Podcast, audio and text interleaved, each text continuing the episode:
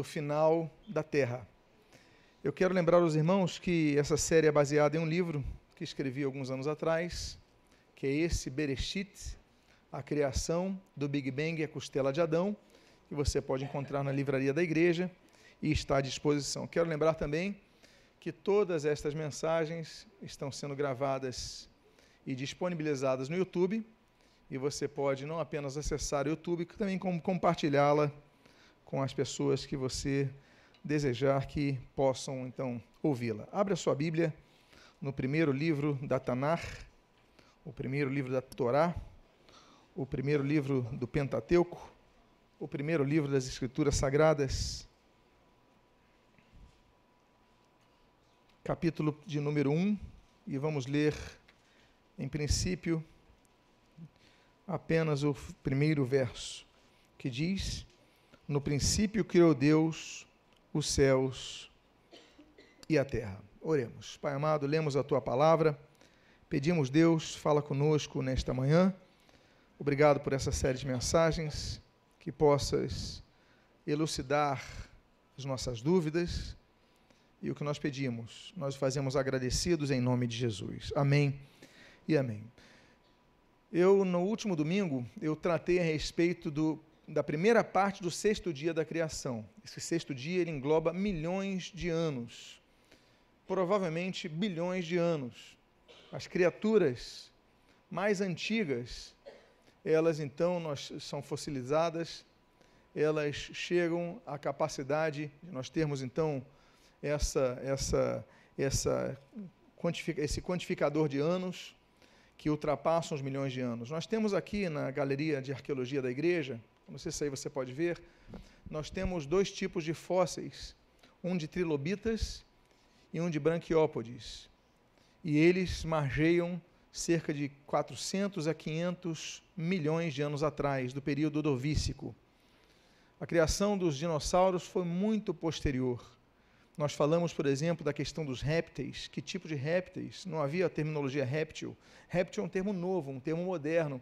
Então, que tipos de seres eram aqueles e nós vimos então no hebraico que a tradução para réptil é seres que rastejam.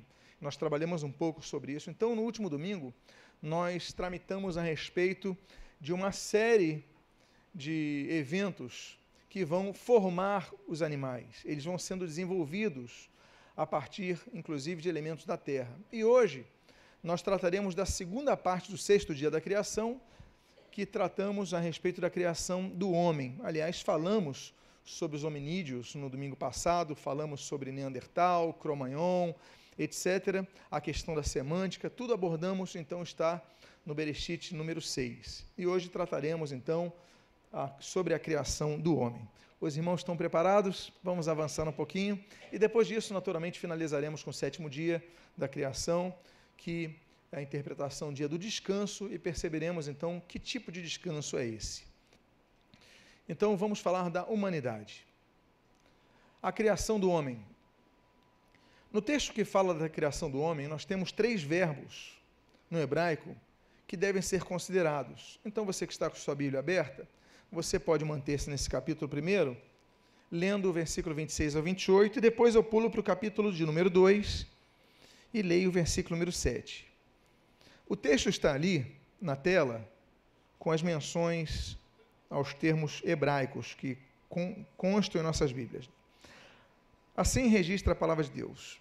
Também disse Deus: façamos, e o verbo aí na acer, o homem, Adam, né, o vermelho, a nossa imagem, conforme a nossa semelhança. Tenha ele domínio sobre, e aí fala sobre vários seres que ele vai ter domínio. Continua dizendo o texto: Criou Bará Deus, pois, o homem à sua imagem, a imagem de Deus o criou. Homem e mulher os criou. E Deus os abençoou e lhes disse: Sede fecundos, multiplicai-vos, enchei a terra e sujeitai-a. E agora nós vamos para o terceiro verbo. Então formou, vai ser, o Senhor Deus ao homem do pó da terra e lhe soprou nas narinas o fôlego de vida, e o homem passou a ser alma vivente.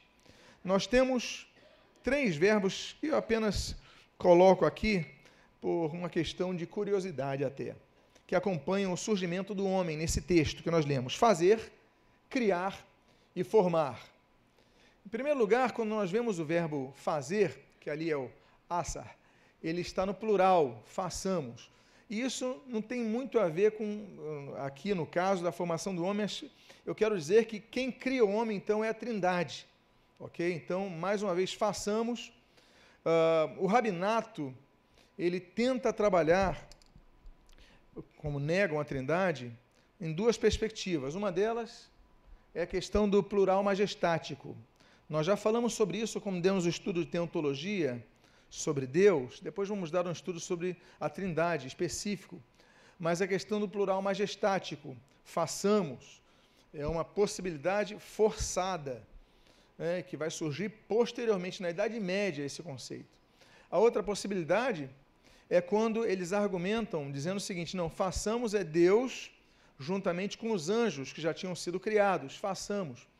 Mas se você aceitar essa possibilidade, você tem que dizer então que os anjos participaram da formação do homem, o que não é verdade, que só Deus criou essas coisas, até porque depois ele vai usar o verbo barar.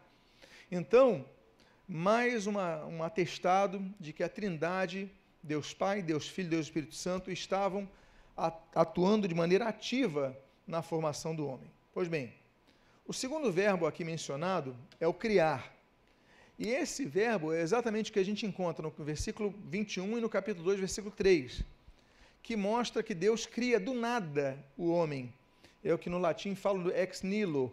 Então Deus cria do nada, ou seja, tira aquela ideia de que o homem é resultado de uma evolução dos símios ou de outros animais, enfim, mas é, tem um papel, é um papel evolutivo na história. Falamos sobre isso domingo passado. Não vou repetir tudo o que falei. É, falamos sobre os aspectos positivos da doutrina de Darwin, aspectos consideráveis, plausíveis e que em nada contestam a Bíblia, mas também falamos de nossas divergências. Então, Deus cria o homem, quando ele fala de criar o homem, ele cria de maneira específica, separada, cria ex nihilo, cria do nada o homem. Então, Deus criou, usa o, termo, o verbo barar, do nada. Então a formação do homem ela é separada da formação dos demais animais, inclusive dos hominídeos.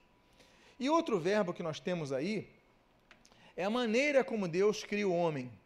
Ele usa o verbo yatsar, que é formar. Mas esse vocábulo, ele é um vocábulo usado, por exemplo, para as pessoas que constroem um vaso de barro, por exemplo, então, quando a pessoa forma um barro, ele na verdade ele pega o material para formar. Então, quando Deus cria o homem do nada, ele se aproveita do material que já havia na terra, que é são os elementos orgânicos, são é, a poeira, enfim, o barro, o pó. Tanto é que quando o homem morre, então ele volta a ser o quê? Pó.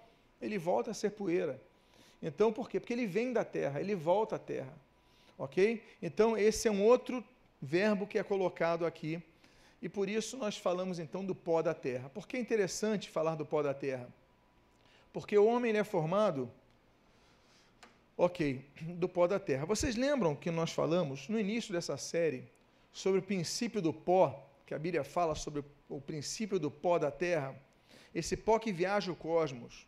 Então nós temos, por exemplo, esse pó que vai formar não apenas o homem, mas vai ser observado em todos os planetas, em todos os astros, elementos químicos que vão ser distribuídos por todo o espaço através da explosão do Big Bang, através da explosão daquela pequena bola de fogo, se nós então assim resumirmos a questão, e vai então aquele material de maneira radiativa se prolongando, e vai então, é, você tem elementos, você tem hidrogênio em Mercúrio, você tem hidrogênio em Vênus, você tem elementos que nós temos na Terra.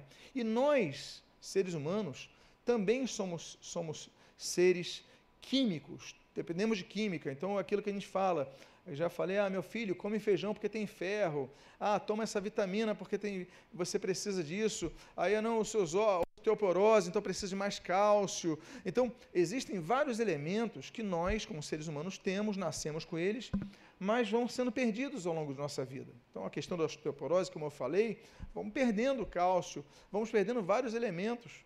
Então, é, é preciso que sejam repostos através de vitamina, que pode ser em alimentos ou em pastilhas, ou enfim.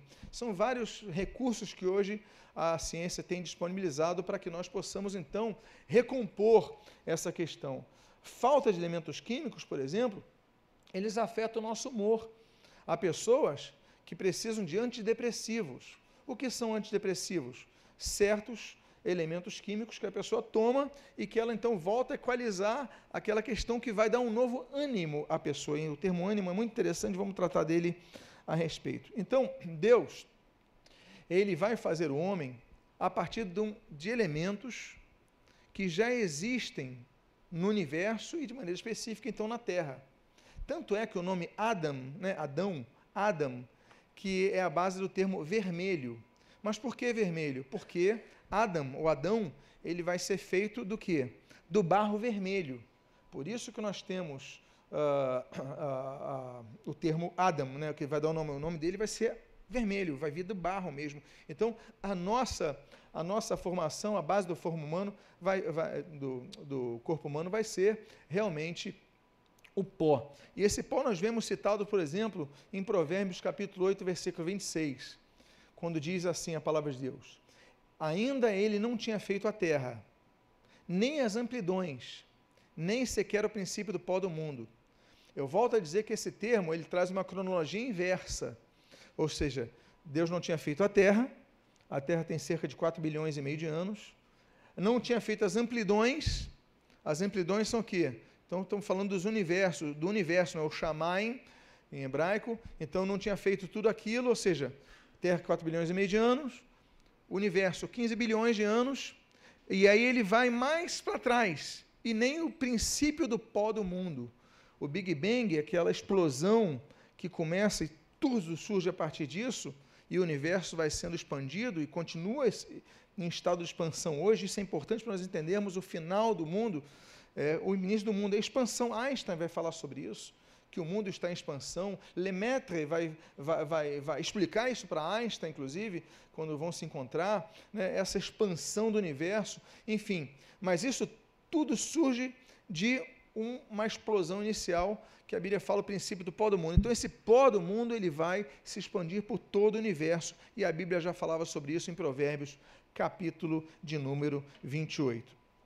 Pois bem, então, uh, nós seres humanos, somos, temos o mesmo material, porque eu estou tratando isso daí para você entender a formação da mulher também, o mesmo material da Terra.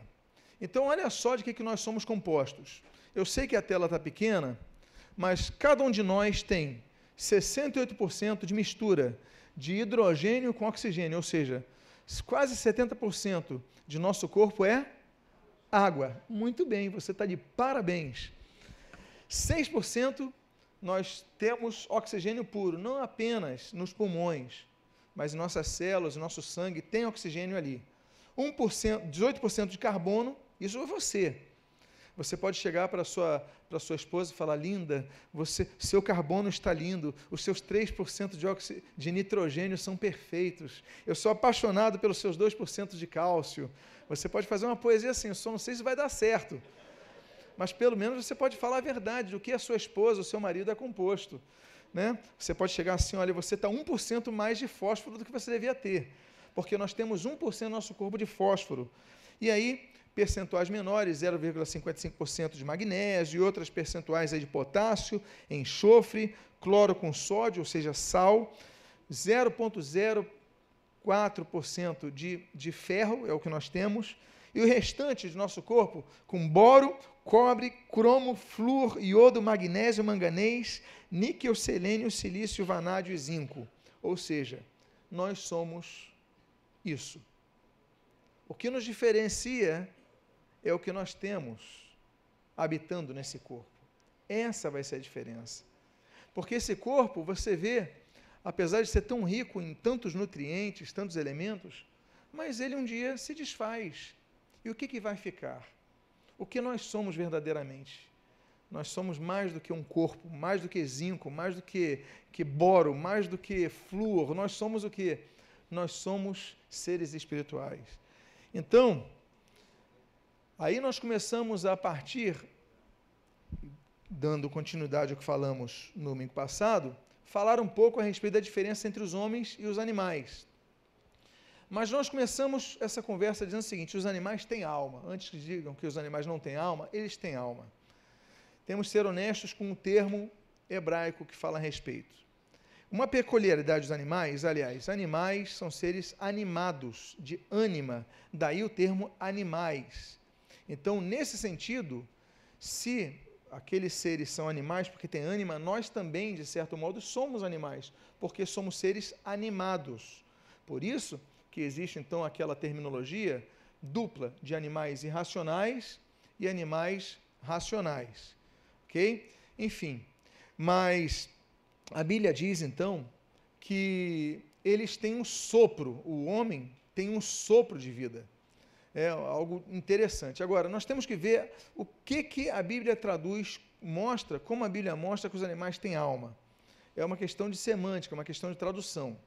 Eu coloquei o termo aí de Gênesis 1, 20, 21, 24, 26 e 30, vários versículos de Gênesis, que tratam a respeito dos seres que Deus cria. E você vai notar uma palavrinha que no português foi traduzida como seres, mas no hebraico você vai ver o nefesh várias vezes. Então você tem ali, é, disse Deus também, também disse também Deus, povoem-se as águas de enxames de seres, olha o nefesh aqui, viventes. Criou, pois, Deus todos os seres, nefesh, viventes, os quais povoam as, as águas. Produza a terra seres, nefesh, viventes, conforme a sua espécie, todos os animais da terra, as aves, os répteis, em que há fôlego, nefes de vida. Ou seja, em algumas palavras ele colocou seres, em outras palavras foi traduzido como fôlego, nefes de vida. Mas o fato é que em todos os animais, né, os animais marinhos, os animais terrestres, as aves do céu, a palavra hebraica nefes. E nefes significa ânima, alma, seres que têm alma. Então, os animais têm alma, sim, conforme o texto bíblico diz no seu hebraico. Ok? Então, nós temos que entender o seguinte: então, se os homens têm alma, quando eu falo homens, falo do gênero humano, ok, gente? Homens mulheres, a humanidade tem alma. E os animais têm alma. Qual é a diferença na composição extrafísica da humanidade em relação aos animais? Pois bem, tem uma diferença. E a diferença é notada, inclusive, na criação do homem, que é diferenciado da criação dos animais. A criação da alma humana tem uma diferença, tem um termo que nós só lemos ali na criação da alma humana, que não temos nos animais. Pelo seu poder, Deus faz com que as formas passem a ter vida. Então, eles recebem a bênção para procriar. E os animais, eles têm vida e recebem a bênção para procriar. E antes de Deus criar os homens, os animais já se procriavam. Ou seja, não é uma exclusividade humana. E eles têm alma, os animais têm alma, então não é exclusividade do homem.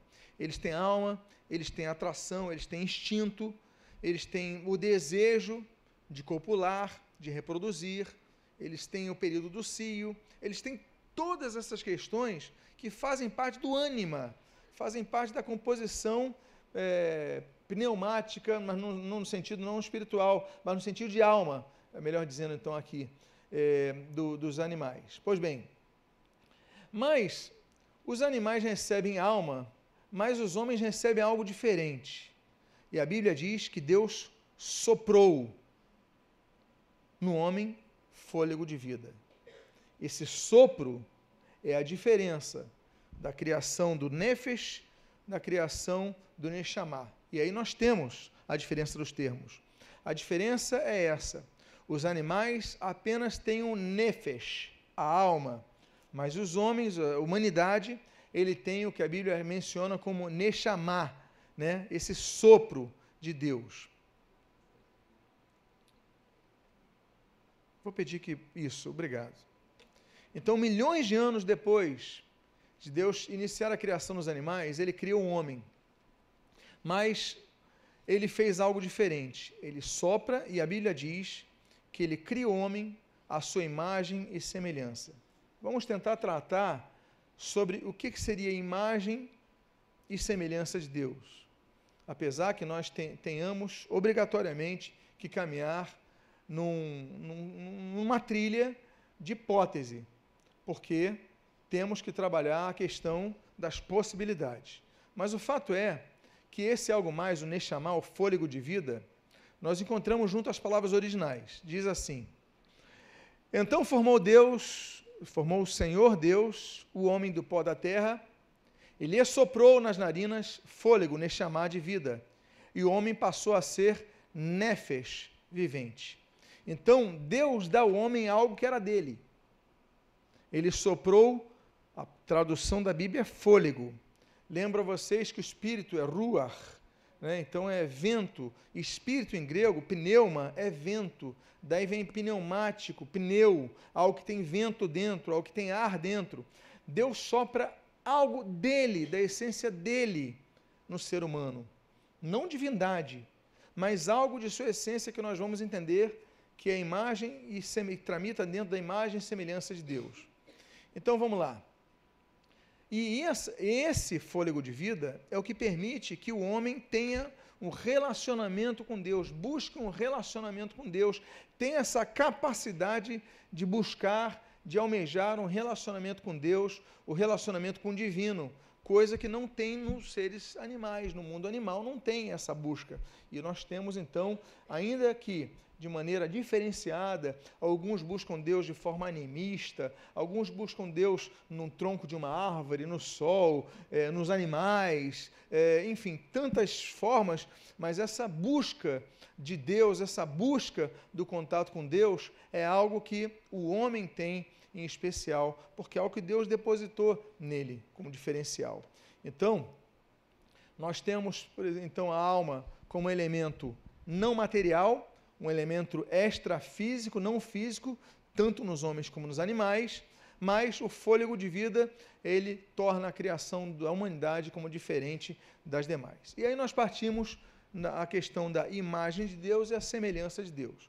Todos nós conhecemos o texto, de que Deus os tornou, então fez o homem a sua imagem conforme a sua semelhança. É interessante esse conforme, vamos analisar. Qual seria a imagem de Deus? A imagem de Deus como reflexo da ima a imagem, o homem sendo como reflexo da imagem de Deus.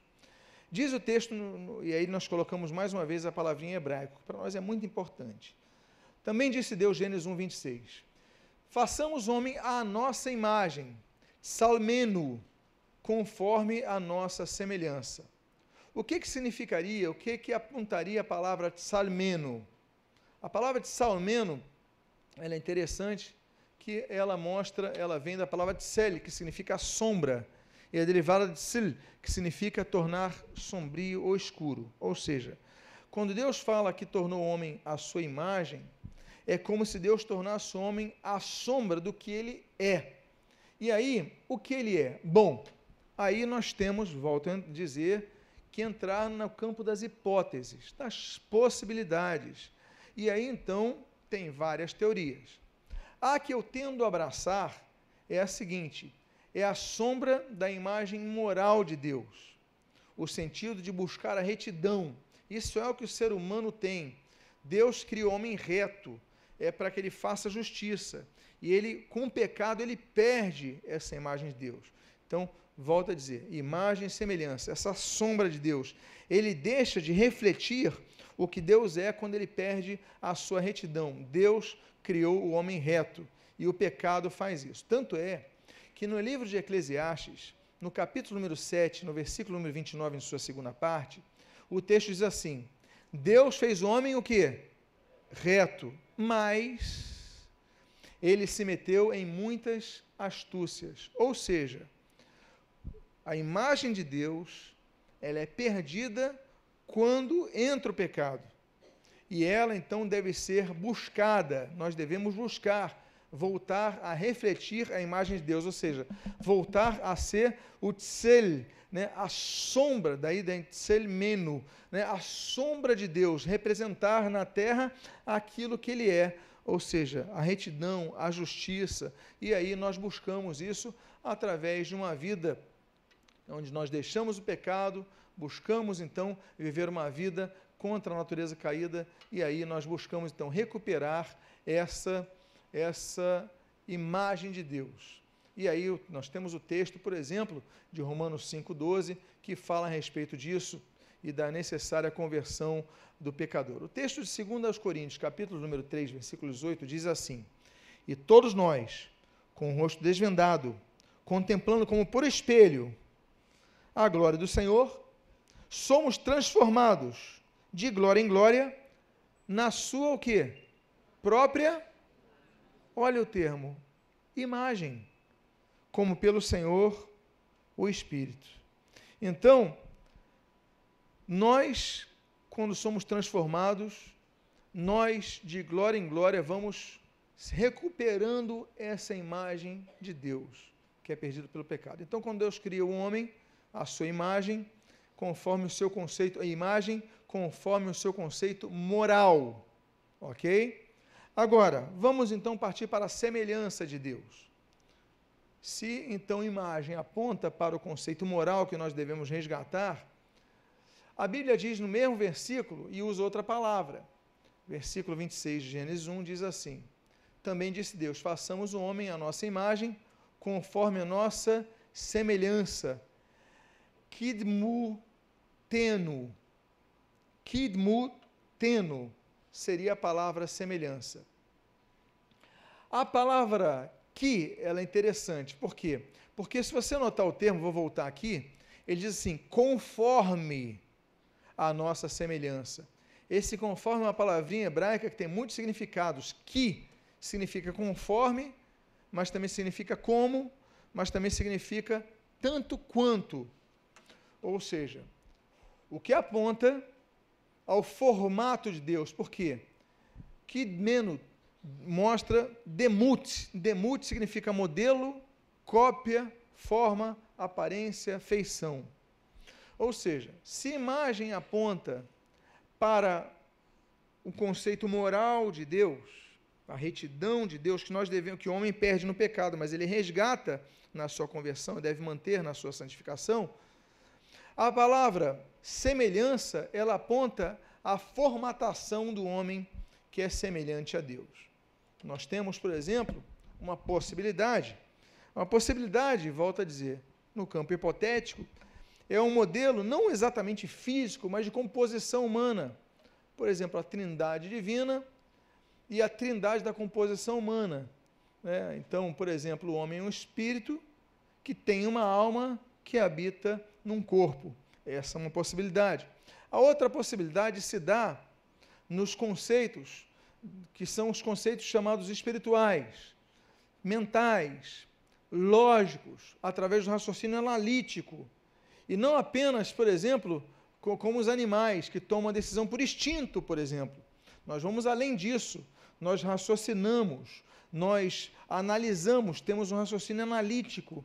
E isso, então, é outra possibilidade que aponta a forma que Deus é. Que Deus não age por instinto. Deus age por razão. Deus planeja. Deus usa inteligência. Então, essa seria a parte da semelhança conforme a sua semelhança, conforme a semelhança de Deus. Então, é o que nós, então, o que se, o que se entende por semelhança do Criador, como nós somos criados. E a mulher?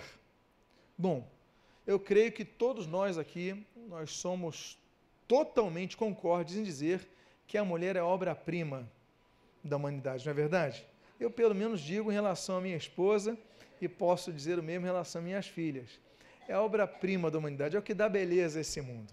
Pois bem, uh, mas a criação da mulher já era um projeto de Deus antes de Deus criar Adão. Porque eu já ouvi dizer assim, não, Deus criou Adão, e porque o termo diz assim, vendo que ele estava só, aí você projeta, então porque ele estava só, Deus criou a mulher. Bom, Deus já tinha um planejamento anterior disso. Por quê? Porque nós vemos na criação ah, eu vou ler depois, nós vemos na criação dos animais. Deus, ele cria macho e fêmea. Ele não cria só macho, ele cria fêmea também. E faz com que eles tivessem a possibilidade de reprodução. Então, Deus cria os machos com um determinado tipo de órgão reprodutor, as fêmeas também, com a sua peculiaridade. Então, a junção dos dois vão gerando as réplicas, vão gerando, enfim, seus, seus, seus sua, suas proles, né, os seus, enfim, como nós chamaríamos aí, os seus filhos, né, sua, vão perpetuando a espécie, vão desenvolvendo a espécie. Então, já havia, quando Deus criou os homens, essa, essa perspectiva. Por que seria diferente? Inclusive, quando Deus cria o homem, Deus já o cria com um aparato reprodutor. Como ele tem, a Bíblia não diz que houve uma diferença na formação de Deus, criou o homem daquela forma. Então já havia a projeção, a perspectiva de que o homem reproduzisse. E aí, então, ele cria a mulher. Então, ele cria a mulher, e a mulher, a Bíblia diz, que vai ser construída da costela de Adão. Como é que vai, vamos trabalhar esse termo de construída? É o que diz a Bíblia que aconteceu, então, uma cirurgia no homem naquele período. De Gênesis 2, 22 é o seguinte: E a costela, Selá, que Deus tomara ao homem, transformou-a, e aí ele usa o termo Iben, que vem de banar, numa mulher, ele a trouxe. Nota bene, os homens têm 12 costelas até hoje. As mulheres têm 12 costelas até hoje. Não houve, então, uma alteração no código genético. Ou seja, a partir de Adão, os homens passaram a ter 11 costelas as mulheres 12 não. Mantém-se o padrão genético do DNA, pautando a regra de 12 costelas. Mas naquele caso, ele pega uma costela e nós vamos ver a ciência comprovando isso. Porque isso é algo muito facilmente comprovado pela ciência. Aliás, uma das coisas mais óbvias da ciência é essa possibilidade. E eu vou dar aqui três provas a vocês.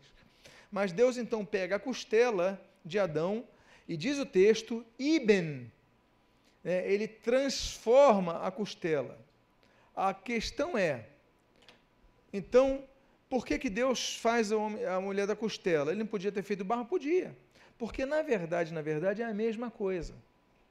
Não tem diferença em termos, em termos orgânicos. O pó e costela, porque depois tudo vira pó. Então, o texto diz que Deus pega então um material que ele podia pegar outra parte, ele podia pegar o dedo, ele podia pegar uma célula, o que Deus fez é colher o material que tenha o DNA suficiente, uma célula, um, e aí já é suficiente um fio de cabelo. Deus podia pegar do homem e criar a mulher. Por quê? Porque estamos considerando a questão do material genético. E Deus deu forma à mulher, ok?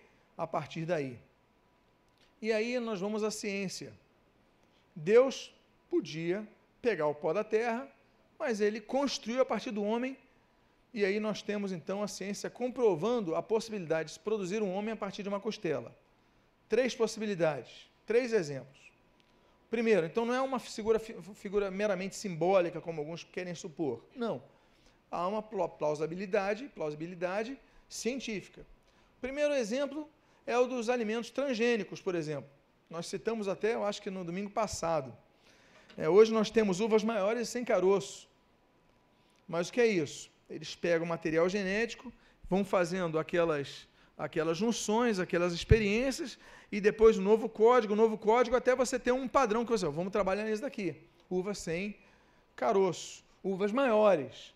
E aí você tem então a produção através de material que tenha, uh, que tenha um, um, padrão a ser emulado e, naturalmente, é, de maneira efetiva, ele sendo, ele sendo reproduzido. Outro caso são os bebês de proveta.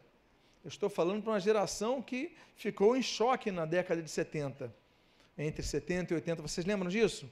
Os mais antigos vão lembrar disso? Como assim? Surgiu um bebê que não seja oriundo da conjunção carnal entre homem e mulher. Como assim? Surgir bebê num laboratório. Hoje em dia, a geração atual não vê nada demais nisso. Mas na nossa geração foi um choque. Mas o que é isso? É simplesmente se colhe material genético do homem, se coloca na mulher e se gera Agora, isso era inimaginável, mas por quê? Porque o que nós temos é o colhimento de material genético. O que aconteceu de maneira inversa no caso de Adão com Eva. Mas aconteceu. E o terceiro caso, mais recente, um pouco mais recente, é o caso da ovelha Dolly. Quantos se lembram da ovelha Dolly? Quantos ouviram falar sobre ela? Lembram a questão da clonagem da ovelha Dolly? Pois bem, então, aliás, eu tenho quatro exemplos, né? esse é o terceiro. Eles pegaram um DNA e aí criam, constroem, como o termo hebraico que nós utilizamos, né, que vai trabalhar no banar, eles vão construir um ser através de uma célula de um mamífero adulto. E o nascimento se dá em 1996.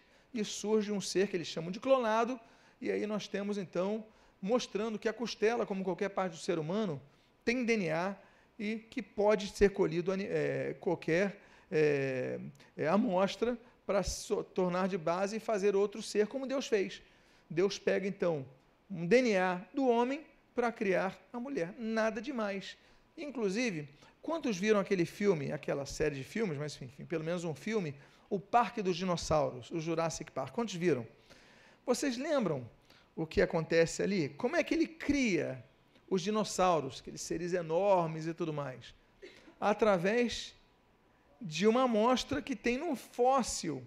Ele pega e trabalha aquilo, ou seja, e mostra de maneira científica como através de algo tão pequeno se pode formar um outro ser e seres tão grandes. E assim Deus fez. Ele pega, ele colhe o material, material genético do homem e cria a mulher, o que a ciência hoje, o que nos anos 50, nos anos 60, algumas pessoas não entendiam, então eles então hoje entendem como algo altamente plausível. Bom, finalizamos o sexto dia da criação. É o sexto dia da criação que tem uma duração das maiores. Nós já falamos do período do, da criação da vegetação, já falamos da, da criação de tantas coisas, tantos milhões de anos surgiram, bilhões de anos surgiram. Estamos chegando ao fim. Talvez depois de 15 bilhões de anos, de tantas coisas que nós falamos ao redor dos seis domingos anteriores, nós vamos chegar agora ao final dessa criação. O sétimo dia, o descanso da criação. E o descanso da criação, normalmente nós chamamos também de o descanso de Deus. Mas que tipo de descanso é esse? Não se trata de ausência de trabalho, porque Deus não deixa de trabalhar. Mas vamos que, ver o que, que diz o texto do capítulo 2, versículos 1 ao 3. Diz assim: o texto assim registra. Assim, pois, foram acabados os céus e a terra e todo o seu exército. E havendo Deus terminado no sétimo dia a sua obra que fizera, descansou nesse, nesse dia de quê? De toda a sua obra que tinha feito. E abençoou Deus o sétimo dia, o dia sétimo, perdão, e o santificou, porque nele descansou o Shabat de toda a obra que, como Criador, fizera. Então, o descanso de Deus não é porque Deus se cansou. O que, que é o cansaço? O cansaço é quando você, tendo energia adquirida, assimilada e estocada através de alimentação, através do repouso do corpo, do repouso da mente. Então, você pega uma recarga, você assimila ela, você estoca ela. Aí você acorda, você começa então a descarregar essa energia, a perder energia, você fica cansado. Não é o caso de Deus. Deus não precisa de ter energia estocada, de ter energia adquirida, como nós, por alimento, por exemplo. Não. Deus é Deus. Deus tem outra configuração. Agora, nós precisamos descansar. Mas por que, que a Bíblia que Deus descansou? O texto é claro.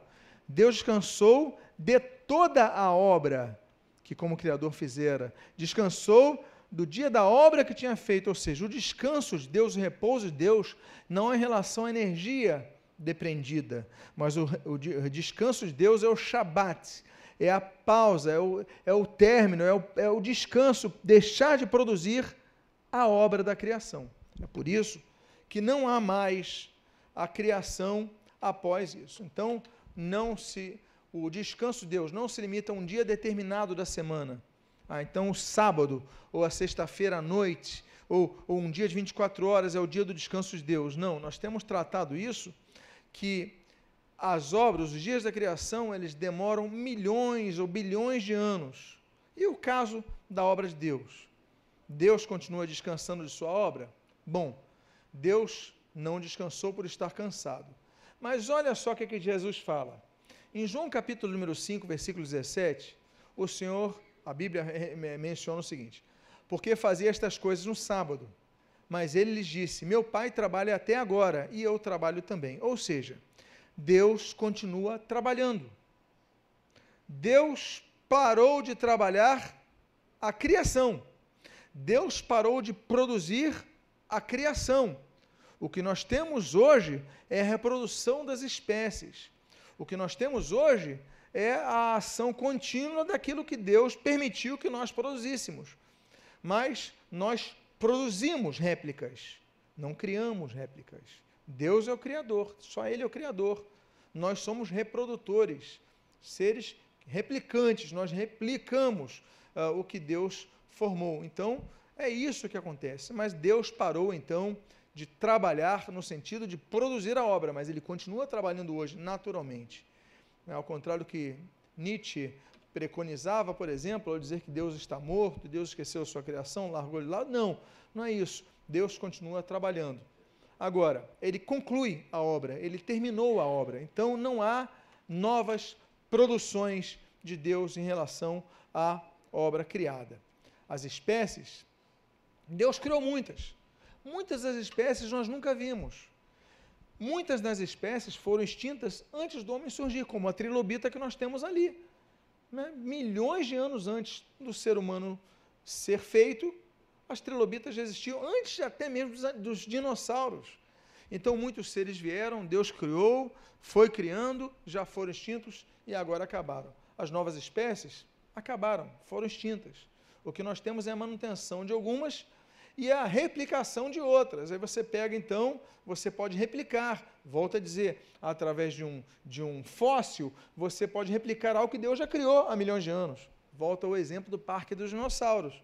Ainda que foi uma poesia, foi uma, foi uma, uma ficção, mas é possível que ele, alguém pode recriar um ser que já foi extinto. É possível, sim, claro, mas isso não significa que Deus está criando algo novo. Agora, a questão do descanso de Deus é que ela não perdurou 24 horas. O Shabat de Deus, o descanso de Deus, é contínuo e continua nos dias de hoje. É interessante, eu, eu, eu quis colocar aqui, por causa do respeito ao Shabat, do dia do Shabat, do descanso de 24 horas, é que nós primamos, os judeus primam mais ainda, eu uso um filósofo judeu que é um filósofo mais bem conceituado no judaísmo, Moshe Ben Maimonides, século XII. E ele tinha um entendimento diferencial que representou o sétimo dia. Olha o que, que ele diz. Olha como ele pega a ideia. Diz Maimonides o seguinte: Para nós, a significação deste repouso é que, a partir do primeiro sábado e por todo o resto da eternidade, as leis da natureza, incluindo o fluxo do tempo, atuariam de uma maneira normal. Maimonides entende que até o sétimo dia, os dias não são contabilizáveis como 24 horas. O tempo não pode ser contado como nós contamos hoje. Agora, a partir do sétimo dia, ele diz, o fluxo do tempo, incluindo o fluxo do tempo, atuaria de uma maneira normal. Ou seja, começaria o padrão que nós temos, assim como ele tinha no século XII, nós temos no dia de hoje. Não havia uma lógica de contabilização no tempo. Isso só vai ser possível a estabilização no descanso de Deus. Pois bem, é por isso, e lembra que a gente falou na prime, no, no primeiro ou segundo dia dessa série sobre os termos é, e houve tarde e manhã do primeiro dia, e houve tarde e manhã do segundo dia. Lembram que a gente usou, trabalhou as duas palavrinhas hebraicas, Erev e Boker. né, nós falamos então a configuração disso, não necessariamente tarde e manhã como nós conhecemos hoje, ou em algumas traduções, noite e manhã, mas enfim, trabalhamos sobre essas duas palavras. Mas é interessante que no sétimo dia não, não existe essa palavra. O sétimo dia não menciona e houve tarde e manhã. Por quê? Porque o Shabat da criação continua no dia de hoje. Ou seja, ela adentra a eternidade, que é uma dimensão atemporal. É por isso que eu gosto muito desse texto de Hebreus, capítulo 4, os versículos 1, 3, 4 e 10 a 11. Eu vou ler para você, você pode anotar, você tem à disposição o vídeo, tem o livro, enfim. O texto diz assim: Temamos, portanto, que, sendo-nos deixada a promessa de entrar no descanso de Deus, opa, a promessa de entrarmos no descanso de Deus no futuro. Quando nós terminarmos nossa peregrinação na terra, nós temos a perspectiva de entrarmos no descanso de Deus. O descanso é contínuo. Suceda parecer que algum de vós tenha falhado. Nós, porém, que cremos, entramos no descanso. Ou seja, a vida eterna com Deus é o descanso de Deus que existe hoje. Porque em certo lugar disse, assim disse, no tocante ao sétimo dia, e descansou Deus no sétimo dia de todas as obras que fizera de novo determina certo dia, hoje. Portanto, resta o repouso para o povo de Deus, porque aquele que entrou no descanso de Deus, também ele mesmo descansou de suas obras, como Deus das suas. E ali ele conclui dizendo: olha que coisa interessante. Esforcemo-nos, pois, por entrar naquele descanso, a fim de que ninguém caia, segundo o mesmo exemplo da desobediência. Esforcemo-nos, pois, para entrar naquele descanso. O que, que nós vemos com isso? Que o descanso de Deus não foi de 24 horas. Porque a gente não podia, a gente não pode voltar ao tempo. Então o descanso de Deus começou quando Deus termina a obra da criação, quando Deus cria homem e mulher, ele finaliza o descanso, ele finaliza, perdão, a criação ele entra no período de descanso que permanece nos dias de hoje, como nós vemos inclusive aqui no texto de Hebreus 4. E nós devemos nos esforçar para entrar nesse descanso de Deus. Ou seja, é o tempo presente. Deus continua descansando de suas obras, ainda que Deus continue trabalhando como Jesus falou naquele registro de João. Ou seja, nós, quando terminarmos nossa peregrinação pela terra, nós entraremos nesse período de descanso, que é um período atemporal, nós entraremos num período de atemporalidade, que é a vida eterna de Deus. É por isso que nós dizemos o seguinte: nós não somos eternos. Ah, pastor, mas João 3,16 não fala que todo aquele que nele crê não pereça, mas tenha a vida eterna. Ter a vida eterna é uma coisa, ser eterno é outra coisa. Por quê? Porque eterno só Deus é, como diz o Salmo de número 90, por exemplo, que mostra que Deus é eterno. Por que, que Deus é eterno? Deus não teve começo nem fim. Por que, que nós não somos eternos? Porque nós tivemos um começo. Um dia Deus criou a gente. Nós não teremos fim, mas tivemos um começo. Então nós não somos eternos, nós somos infinitos. Eterno só Deus. Agora, em que pese um dia termos sido criados e por causa disso já não podermos ser eternos, nós recebemos a vida eterna. Como? Quando nós entramos na vida de Deus. Quando nós que cremos, como diz esse texto de Hebreus 4, entramos no repouso de Deus, passamos à dimensão da atemporalidade. E aí descansaremos também de nossas obras para sempre. Por isso, o texto tão bonito. Nós lemos ali em Apocalipse, capítulo número 14, versículo 12 e 13, o seguinte: Bem-aventurados os mortos que desde agora morrem no Senhor. Sim, diz o Espírito, para que descansem das suas fadigas, pois as suas obras os acompanham. Um dia, se Jesus não voltar antes para arrebatar a sua igreja, havemos de encerrar nossa jornada nessa terra. O nosso vigor físico, um dia, ele vai chegar ao seu ápice e não vai conseguir mais se perpetuar em relação à sua jornada biológica nessa terra. Nosso espírito voltará a Deus. Mas ali é, nos, é, nos é prometido que havemos de descansar de nossas obras, de nossa fadiga na terra, porque é cansativo isso daqui. Cansa viver, não cansa? Mas um dia vamos viver para sempre descansando de tudo isso. A conclusão dessa série é o Big Crunch. É uma teoria. Vocês lembram que nós começamos a falar da teoria do Big Bang? Que é um termo que foi colocado, foi criado até jocosamente para questionar os, os físicos e os astrônomos. Enfim, se existe a teoria do Big Bang, quando uma pequena explosão começa a gerar todas as coisas através de liberação de energia, nós temos uma, uma teoria também, é uma teoria, chamada Big Crunch. E o que, que diz essa teoria? Bom, vocês lembram que nós citamos, e eu já mencionei hoje aqui, que a teoria do Big Bang mostra que o universo está em expansão, continua se expandindo. Continua se expandindo. E aí o Lemaitre, o Einstein, eles vão confirmar isso, não apenas através de cálculo, mas depois a NASA vai mandar uma sonda, vai mostrar isso. Nós temos o COBE, nós temos. E falamos tanto sobre isso que eu não vou repetir. Mas o universo continua se expandindo. Entretanto, como tudo que se expande, um dia ele vai chegar ao seu ápice, não sabemos quando, mas vai começar um processo de retração. Quem advoga isso, por exemplo, é o Stephen Hawking, que é um decano de Cambridge, que é um homem, um astrofísico altamente conceituado, nascido em 42. E ele afirma, com base na teoria de Einstein, que, se por um lado não há dúvidas sobre a expansão do universo estar hoje em dia em seu traje, sua trajetória comum, mas depois de um tempo, esse universo que se expande, ele vai começar a se retrair.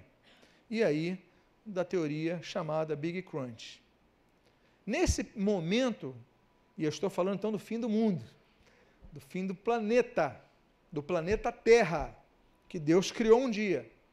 Nesse momento, toda a matéria existente no universo depois que consumidos os combustíveis das estrelas, então a energia sendo liberada, né, então o Sol, um dia vai acabar a energia do Sol, um dia vai acabar a energia dos demais sóis que existem por todo o universo. Enfim, vai começar a haver um período de retração. E essa, apesar, ah, o Sol vai, vai esfriar, sei, mas vai haver uma reconjunção de matéria com uma massa gravitacional vai ser tão intensa que vai começar a ser incandescente. Lembra que então o, a Terra mesmo era uma bola de fogo, ela vai se esfriando, vai permitindo. Então, eh, no início é tudo água, aquela água incandescente, borbulhante, a gente não vê o sol, só vai ver o sol no quarto dia e tal. Aí vai haver uma opacidade, depois uma translucidade, depois está uma transparência, você já come, consegue ver o sol, consegue ver a lua, consegue ver as estrelas. Tudo isso no processo de milhões de anos. Então, o vapor, tudo vai esfriando. Bom, tudo vai então se juntando incandescendo e essa massa que vai se juntando vai gerando energia e aí nós temos então um aumento e choque de massa e um aumento de energia com elevada, elevadíssima é, temperatura. E aí nós temos, assim como no princípio foi uma bola de fogo, tudo isso, as galáxias vão se desfazendo, e aí isso é cálculo astrofísico, gente. Por isso é teoria, não tem prova, até porque a gente não passou por isso ainda, ok? São cálculos. Ah, então, vai voltar a se unificar tudo, e aí a Bíblia fala algo a respeito disso. O que, que a Bíblia diz? Você pode abrir a sua Bíblia em 2 Pedro, capítulo de número 3, e eu leio os versículos 7, 10, 12 e 13. Eu tenho o texto aí na tela, está no livro, você depois pode ver no YouTube. Olha o que, que diz o texto. Ora, olha que texto profundo, gente. Olha que texto profundo. Ora, 2 Pedro 3, eu leio o 7, o 10, o 12 e o 13. Ora, os céus que agora existem, está falando dos céus, está falando do universo, ok? E a terra, pela mesma palavra, têm sido entesouradas para o fogo. Virá, entretanto, como ladrão o dia do Senhor, no qual os céus passarão com estrepitoso estrondo e os elementos se desfarão abrasados. Também a terra e as obras que nela existem serão atingidas. Esperando e apressando a vinda do dia, do, do dia de Deus, por causa do qual os céus incendiados serão desfeitos, e os elementos abrasados se derreterão. Nós, porém, segundo a sua promessa, esperamos o quê? Novos céus e nova terra, nos quais habita a justiça. A Bíblia já fala que vai haver um cataclisma no futuro, que a terra vai ser abrasada, não só a terra, mas o universo. Ou seja, confirmando, por exemplo, que Stephen Hawking e outros físicos e astrofísicos entendem de que vai haver um abrasamento, vai haver um grande, enfim, tudo, a energia vai voltar a se concentrar e a massa então vai começar a arder. Por isso a Bíblia aponta para o novo lar. Então a Bíblia diz o seguinte, em dois textos, um do Antigo e um do Novo Testamento. Pois eis que eu crio novos céus e nova terra. E não haverá lembrança das coisas passadas, jamais haverá memória delas. Por quê? Vai ser tudo refeito. E o texto de Apocalipse 21, versículo 1, na sua primeira parte, diz assim: Vi novo céu e nova terra, pois o primeiro céu e a primeira terra, o que? Passaram. Então, mais uma vez, a Bíblia confirmando as perspectivas científicas eu quero agradecer a vocês, encerrando essa série de mensagens. Quero agradecer a você que me acompanhou nessas sete semanas. Eu sei que foi um exercício de paciência. Eu sei que houve um esforço muito grande. Eu sei que houve ocasiões que você pensou até em desistir de continuar ouvindo. Mas eu quero parabenizar a você e, em primeiro lugar, agradecer pelo seu esforço, a sua dedicação porque eu creio que, de alguma forma, isso compensou a sua vida, através do que a Bíblia, que é um tesouro enriquecido, ela nos traz, nos revela, e muitas vezes está escondido. Então, o que nós procuramos fazer nessas semanas é extrair desse tesouro escondido conhecimento, para que pudesse gerar em nós edificação. Muito obrigado e que Deus te abençoe rica e abundantemente. A Deus toda a glória. Jesus seja louvado. Vamos fazer uma oração. Pai amado, nós te louvamos, nós te agradecemos, nós te bendizemos por toda a tua palavra, tantos recursos de conhecimento nos dispõe e que aqui nós procuramos nessas sete semanas obter, usufruir para nossa edificação. Muito obrigado abençoa nossas vidas, que nós possamos continuar crescendo no conhecimento